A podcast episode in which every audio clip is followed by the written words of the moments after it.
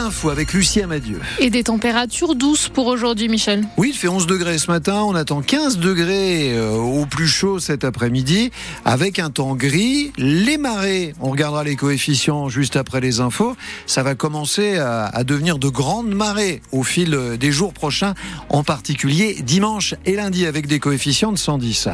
Et sur la route? Comment Bon, ça se passe? Plutôt pas mal. On a quand même eu un accident entre deux voitures, entre le rond-point des colonnes et le rond-point des vaches tout à l'heure, à l'entrée de Rouen quand vous sortez de la 13 à la hauteur de Wassel. On a toujours du monde à la hauteur de Pont de l'Arche, Igoville, en direction du, sud, ça c'est classique. Mais pour le reste, je trouve que c'est relativement calme. Je dis bien euh, relativement, hein. mais si vous rencontrez un vrai problème, vous nous appelez surtout 02 35 07 66 deux fois. Surprise, exploit, prouesse, on manque de mots pour décrire la victoire du FC Rouen hier soir. Oui, les Normands se qualifient pour les quarts de finale de la Coupe de France de foot. Le FCR en national a éliminé l'AS Monaco en Ligue 1. Comme pour le tour précédent face à Toulouse, les Normands se sont imposés au tir au but 6-5 après un match nul un partout contre Monaco. Une victoire donc largement fêtée par les joueurs Théophile Pedrola. Ambiance des grands soirs dans le vestiaire rouennais. L'un des leaders, c'est le gardien, héros du match, Léonard Agoun. Il a sorti deux tirs au but monégasques et il a terminé son match par un tour d'honneur à toute vitesse. Des émotions de folie, vraiment. euh, Déjà, contre Toulouse, c'est des- incroyable. Là, Monaco, un petit peu plus fort, il sort de pénaux. Je crois que celui de Baloudgoun, si je le prenais, c'était fini, non? Ouais, le scénario est beau. Et plus jamais je cours autant parce que je suis mort. Je suis cuit-biscuit. Puis biscuit comme Mustapha Benzia, le milieu de terrain, qui sait quand même bien comment son équipe a pu battre Monaco. C'est le dépassement de soi-même, l'abnégation, le fait de ne rien lâcher, le fait d'être ensemble. Voilà, euh, on avait un collègue qui était battu, il y en avait un deuxième qui était derrière. C'est des moments forts, puis c'est des moments où il faut vraiment savourer parce que c'est pas dit que nous allons revivre ce, ce genre de- d'événement. Ce quart de finale, c'est une première aussi pour l'entraîneur Maxime Dornano. Ce sera contre Valenciennes et ça ne lui fait pas plaisir. Pour moi, c'est le plus compliqué euh, qu'on puisse avoir parce qu'on on vient de sortir de Ligue 1, donc euh, on va penser que ce sera faisable facilement. Non, il y aura, il y aura un très gros match à faire. Valenciennes en championnat et pas, pas en super forme. Peut-être que eux en coupe, ça leur fait du bien et donc ce sera, ce sera un match euh, super dur. Ce sera le 27 ou le 28 février, mais il n'est pas sûr encore que ce soit au stade Diochon. Oui, pas certain, car les supporters ont explosé de joie hier. Fumigène, pétards, feux d'artifice, des débordements, alors que le FC Rouen est sous le coup d'un huis clos avec sursis. Vous retrouvez sur notre site internet francebleu.fr les autres affiches des quarts de finale de la Coupe de France de foot. La photo de famille au complet. Oui, hier soir, euh, 20 ministres délégués et secrétaires d'État ont rejoint le gouvernement un mois après la nomination de Gabriel Attal au poste de Premier ministre. À retenir le départ d'Amélie Oudéa-Castéra au poste de ministre de l'Éducation nationale. Elle est remplacée par l'ancienne garde des Sceaux Nicole Belloubet. Amélie Oudéa-Castéra rétrogradée après la polémique que ses propos sur l'école publique ont suscité. Elle n'est désormais que, entre guillemets, ministre des Sports et des Jeux Olympiques et Paralympiques, le poste qu'elle occupait déjà. Le départ d'Amélie Oudéa-Castéra va-t-il apaiser la colère des enseignants? Ce n'est pas sûr. Depuis une semaine, ils se mobilisent contre notamment les suppressions de postes prévues à la rentrée prochaine.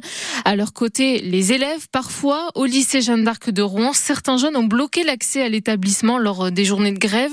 Ils sont désormais punis par la direction d'après quatre syndicats.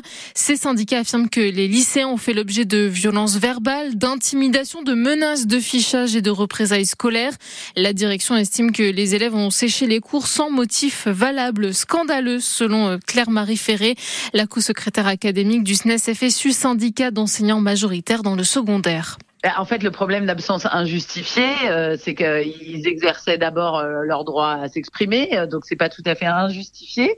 Euh, et puis, ça peut ensuite peser dans un dossier scolaire, euh, notamment pour des élèves qui sont soumis à, la broyeuse de parcoursup. C'est pas qu'un élève sèche pour manifester, c'est qu'un élève use de son droit à manifester. On, on nous vante sans arrêt l'engagement citoyen des élèves. Il nous semble pour le moins contradictoire de pénaliser des élèves euh, qui s'engagent euh, euh, dans une mobilisation citoyenne. Qu'on soit d'accord ou pas en réalité ensuite sur les sur les motifs de, de la mobilisation, mais c'est une forme d'engagement citoyen. Contacté, le rectorat de l'Académie de Normandie affirme qu'aucune sanction, aucune exclusion n'ont été prises. Retour en détention provisoire. Oui, pour l'homme qui est soupçonné d'avoir tué sa femme dans un incendie à Ifto l'année dernière. Hier matin, un juge des libertés de la détention avait répondu favorablement à sa demande de remise en liberté. Le parquet a fait appel et la chambre d'instruction a décidé dans la même journée de le maintenir en prison. Le suspect est donc retourné à la maison d'arrêt hier soir.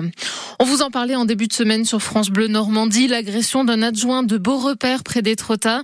Eh bien, l'homme qui lui a mis un coup de tête au visage la semaine dernière pour une histoire de voiture trop longtemps stationnée a été condamné avant-hier. Il écope de quatre mois de prison avec sursis, de trois ans de privation de droits civiques et l'obligation de suivre un stage de citoyenneté dans les six prochains mois.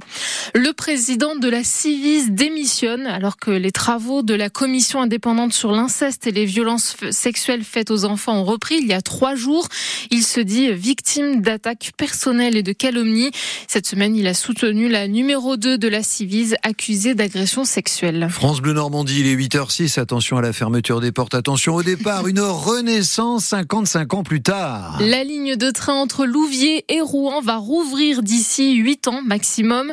C'est la seule ligne de la région qui va reprendre du service. Le coût s'élève à 43 millions d'euros financés par l'État et la région. Alors hier soir, 200 personnes ont participé à une réunion publique pour connaître le calendrier. Le retour des trains, c'est un nouveau souffle pour Louviers, estime son maire François-Xavier Priolo. C'est une excellente nouvelle parce que c'est un nouveau service apporté euh, aux habitants et pour l'attractivité du territoire. On entend souvent parler de fermeture de lignes de train. Eh bien à Louviers, euh, après la réouverture du tribunal, eh bien là on est sur euh, la réouverture de la ligne de train. C'est un projet qui s'inscrit aussi dans une approche urbaine avec un nouveau quartier qui va émerger autour du retour du train à Louviers. Aujourd'hui, c'est une décision ferme et définitive prise par la région Normandie avec un tour de table financier qui est bouclé, l'inscription au contrat de plan État-région. Et donc nous entrons aujourd'hui dans la phase opérationnelle de la réouverture de cette ligne. En effet, à horizon 2030-2032. Euh, Pourquoi? Bah Parce que euh, il y a euh, des études en cours, il y a un certain nombre d'autorisations administratives, environnementales, il y a le délai des travaux, mais en même temps, c'est très court. Ça fait 55 ans que la gare a fermé. On est dans une perspective à 6 à 8 ans. C'est extrêmement rapide en réalité. Nous sommes la seule ligne en Normandie qui va être réouverte pour les 20-30 prochaines années. Vous retrouvez sur notre site internet francebleu.fr les détails des gares desservies, le temps de trajet et le nombre de trains par jour. Le Rouen Métropole Basket se déplace à Angers ce soir pour la 21e journée de Pro B. Nos Normands sont quatrième du championnat. Ils affrontent les tout derniers du classement provisoire. Eux aussi sont en bas du tableau. Les rugbymen du Rouen Normandie Rugby, ils ont 11 points de retard pour sortir de la zone de relégation. Alors pour combler le trou, ils vont tenter de battre Valence Roman, 13e coup d'envoi à 19h30 au stade Diochon pour cette 19e journée de Pro D2. Cinquième édition du salon du polar de Forges-les-Eaux. Après-demain, une quarantaine d'auteurs seront réunis autour de deux invités, euh, dont Georges Salinas, multicasquette, puisque cet ancien policier à Elbeuf dirige désormais la sécurité du président de la République et il écrit des polars. Georges Salinas sera notre invité sur France Bleu Normandie dans cinq minutes.